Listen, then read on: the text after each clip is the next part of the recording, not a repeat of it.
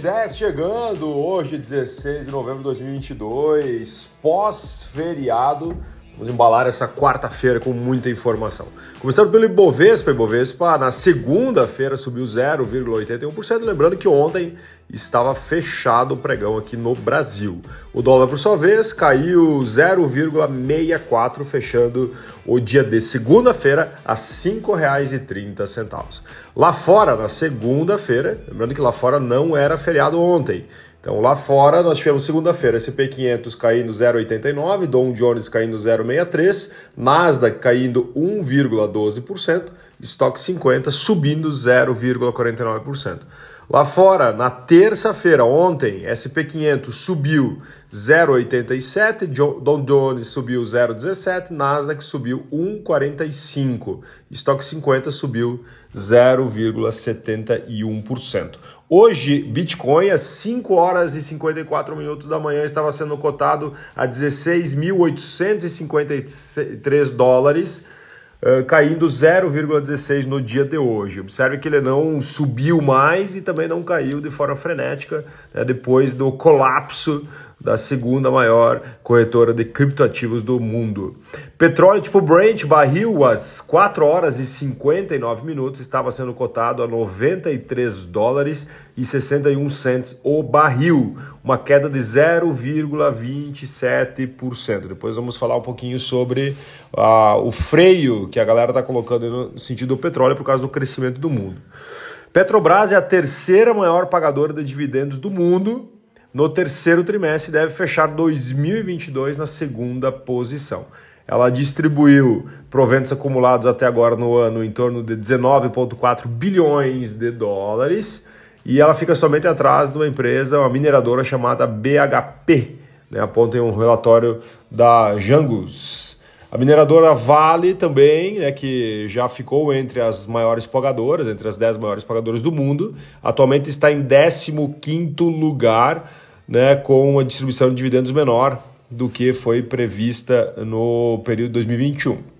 Turismo comunitário, né? olha só que legal, né? o turismo comunitário, estava lendo uma reportagem muito interessante sobre o turismo comunitário, que seria mais ou menos como se fosse um Airbnb, mas de uma forma estrutural um pouco diferente. Né? Mas a ideia é o quê? É que as pessoas elas uh, frequentem uma casa de alguém para buscar a essência da cultura, lá na simplicidade, buscando aquela questão uh, culinária, gastronomia local, feito pela vovó, feito pela pessoa tradicional das, da, do local.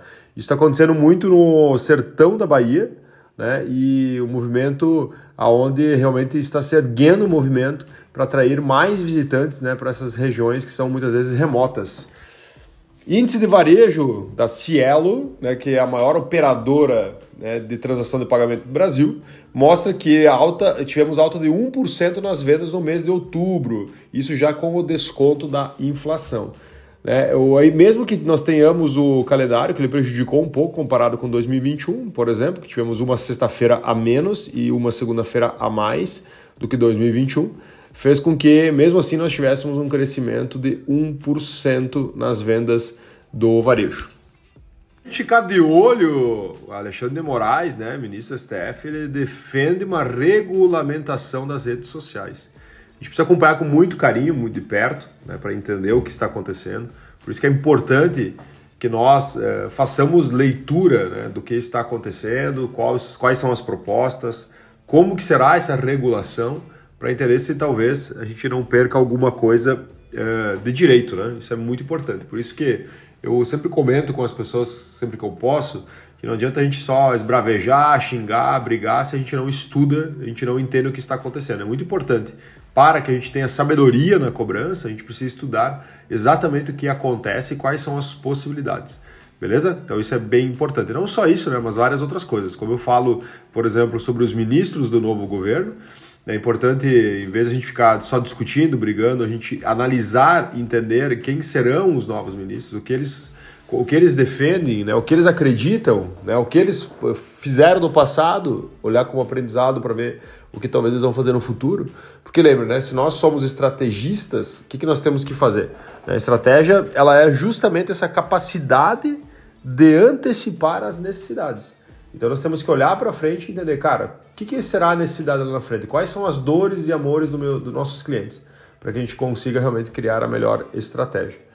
Vamos falar agora um pouco do internacional. Então o banco, o banco central americano, ele imagina que vai sim tirar o pé do acelerador da alta de juros, mas ele não vai aliviar contra combate da inflação que é muito importante nós olharmos para isso, né? Lembrando que os Estados Unidos hoje ele meio que dita o ritmo do mundo no que tange crescimento, aceleração, freagem e tudo mais.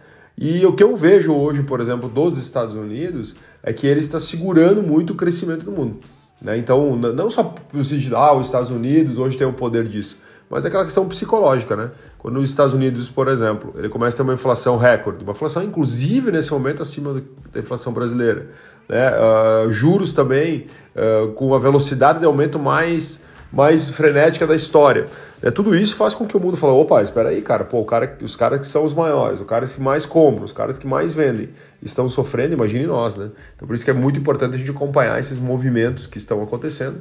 E isso explica muito né, as massas de demissões que nós estamos tendo em várias empresas, inclusive vou apresentar mais algumas para vocês na sequência. Óbvio que não podemos olhar somente como o lado ruim da história, nós temos que entender que nesse momento é importante a gente se qualificar para ter informações suficientes para conseguir encontrar as oportunidades, as lacunas né, no meio de todo esse, esse caos. Lembrem que sempre o caos ele traz grandes oportunidades, mas para isso a gente precisa estar olhando para tudo né, e conseguir de alguma forma a gente construir né, alguns cenários futuros, né? Que aí volto a falar da estratégia, né? Então, a estratégia é você ter a capacidade de antecipar as necessidades futuras.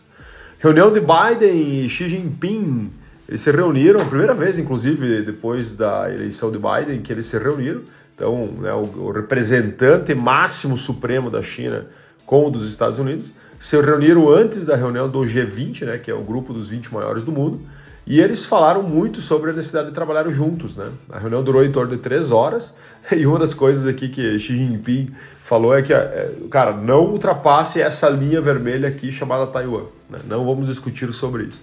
É porque os Estados Unidos é crítico de uma forma muito severa sobre a questão da ilha de Taiwan e a China não abre mão né, de tê-la, ter, ter né, o seu domínio. Inclusive, se olhar a questão... Uh, guerra, a questão de guerra, é estratégica a posição de Taiwan. Uh, o PEP reduz novamente previsão para a demanda de petróleo, principalmente por causa dos desafios econômicos. Né? O que a gente falou anteriormente dos, dos Estados Unidos, principalmente a Europa, a Europa está sendo muito afetada também uh, pela questão de inflações, né? essa guerra ali na Rússia, Ucrânia, também impactou muito a Europa. Né? Então, uh, desde o mês de abril, a OPEP vem reduzindo a, a previsão de demanda de petróleo futuro. Né? Então, o próximo ano, eh, novamente, foi reduzida a quantidade de barris. Esse ano aqui, o crescimento, né, das, de, comparado isso com 2021, né? o crescimento de 2,6%, mas a previsão era muito mais. Por isso que eles estão cortando essas previsões né, de demanda de petróleo. Isso faz, muitas vezes, com que o petróleo ele tenha uma queda de preço, né? Vamos dar exemplo, agora nós estamos com 93 dólares, como a gente, o barril Brent, né? como a gente falou hoje pela manhã, mas é muito importante nós entendermos que eh, nós estamos olhando para o futuro. E o futuro indica muitas coisas que estão acontecendo no cenário das empresas, como são as demissões. Porque a demissão, ela não, ela não olha para o presente, né? ela olha para a preservação de caixa futuro. Então, no presente, ele tira mais dinheiro do caixa demitindo essas pessoas, e lá no futuro ele preserva o caixa né? Então eles estão fazendo o que? Eles estão analisando que num tempo futuro tenhamos problemas com vendas, tenhamos problemas com fluxo de caixa e assim por diante. Né? Por isso que é importante nós acompanharmos com muito carinho os próximos capítulos e entender, que nem eu falei para vocês, né? toda a dificuldade traz grandes oportunidades. Fundo Monetário Internacional diz que, pre, ó, olha só, perspectiva econômica global está ficando mais sombria, riscos são abundantes. Né? Então, o Fundo Monetário Internacional, agora a galera que está tá reunida ali na COP, em outras reuniões, agora final de ano, né, planejamento 23, eles estão falando muito sobre a previsão de 2023 no sentido de crescimento global. Ante, uh, mês passado estava uma previsão de crescimento de 2,9, agora já está em 2,7. E o FMI ele vê assim que está realmente ficando um pouco mais sombria essa questão do crescimento econômico, né? e principalmente ali no que tange a região da Europa, que deve ser uma das mais afetadas. E falando em Europa, míssil da Rússia atinge Polônia. Isso mesmo. Né? A Rússia ontem soltou eh, mais de 100 mísseis contra a Ucrânia, foi um dos movimentos mais agressivos. Né? Eles, a Rússia perde muito em terra. Né? Então, em terra, eles estão perdendo muito, tanto que recuaram em algumas regiões. E ontem, então, eles apertaram o botão dos mísseis. Né? E um dos mísseis caiu próximo à fronteira da Ucrânia, mas dentro da Polônia. Em torno de 5 km para dentro da Polônia, atingiu um local onde matou duas pessoas. E a Polônia, na hora, já ergueu a mão e falou assim: ó, é, galera, vem cá, vamos fazer uma reunião. Né, o pessoal da OTAN aí, cara, eu preciso, pô, fui atacado, e agora? Vamos fazer o quê, né? Então vamos ter que esperar o dia de hoje aqui, será um pouco tenso e vamos possivelmente receber algumas notícias aí nos próximos, nos próximos horas, né? Sobre o que vai acontecer. Braço de logística da Alibaba planeja abrir nove centros logísticos no Brasil até 2025. E eles têm o, o, o, o braço logístico deles, né? Eles têm oito voos fretados semanais com, com produtos aqui para o Brasil. Só para ter uma ideia, o volume médio de pacotes internacionais uh, é cerca de 4 milhões, né? Só para você entender dessa, dessa operação. Então eles, eles fazem oito voos fretados semanais aqui para o Brasil, né, com cargueiros. E eles querem fazer a roda marítima novamente, né? Só que como ficou muito caro trazer por container, eles começaram a trazer agora por avião, né? Que em teoria ali, eles conseguiram encurtar o prazo de entrega, né? E fizeram com que eh, também ficasse, em teoria, entre aspas, mais rentável, né? A vinda por avião neste momento, né? Mas eles querem novamente buscar um braço marítimo aí para a questão também de redução de custo. Uh, além disso, eles querem também instalar mil armários inteligentes, né? Aquele armário inteligente que tu vai lá, ele lê o QR Code, por exemplo, ou algo nesse sentido, e ele abre uma porta determinada onde você vai ter a sua mercadoria. Né? Em 10 cidades do Brasil, eles querem instalar então esses mil armários. O objetivo é, é, é realmente essa, esse, esse clique and retire. Né? Fórmula 1 no Brasil movimentou 10 mil empregos e o impacto de 1,2 bilhão de reais. Né? Praticamente São Paulo ficou uma semana lotada, esse ano aqui, recorde público, inclusive. Nos dias do evento, eles tiveram 230 mil pessoas passaram por lá, sendo delas 115 mil turistas, muita galera da, do, do, exterior, né? e a ocupação hoteleira foi de 93% na semana ali do, da Fórmula 1. Agora é a vez da Amazon demitir, né? A Amazon vai demitir 10 mil pessoas, 3% da sua força de trabalho, né? Então a Amazon é bem maior do que, do que a Meta, né? do que o Facebook, que também demitiu ali 10 mil pessoas, né? mas a Amazon demitiu 10 mil pessoas, irá demitir 10 mil pessoas. Um exemplo aqui da unidade da Alexa, né, que é a unidade de tecnologia, registrou um, um, um prejuízo operacional de 5 bilhões de dólares nesse ano. Né? Então, eles devem estar cortando muito a parte de tecnologia, a parte de escritório, parte de futuro, né? expansão. Lembra que agora a galera está preservando caixa para o futuro. Né? E vamos lá agora falar aqui, ah, mais uma, né? A dona da Shopee, né? A Shopee também demitiu 10% dos empregos nos últimos seis meses. Né? Então não demitiram uma tacada só, foram demitidos aos poucos, em torno de 7 mil funcionários. E da mesma forma que operações de tecnologia também né, eh, estão sendo reduzidas agora. Inclusive algumas, alguns países, como a Argentina, eh, Chile, Colômbia México possivelmente fecharão seus escritórios também neste momento. Como eu sempre falo, não existe almoço grátis. De alguma forma a gente precisa vender, teria que deixar o caixa sempre saudável para manter as operações, né? Sem dinheiro não adianta, né? Tu pode, tu pode é como dizer acreditado, né? Para você ajudar alguém você precisa estar bem. Né? Então não, não adianta você achar que não tem como, não, não há necessidade de preservar, por exemplo, um caixa.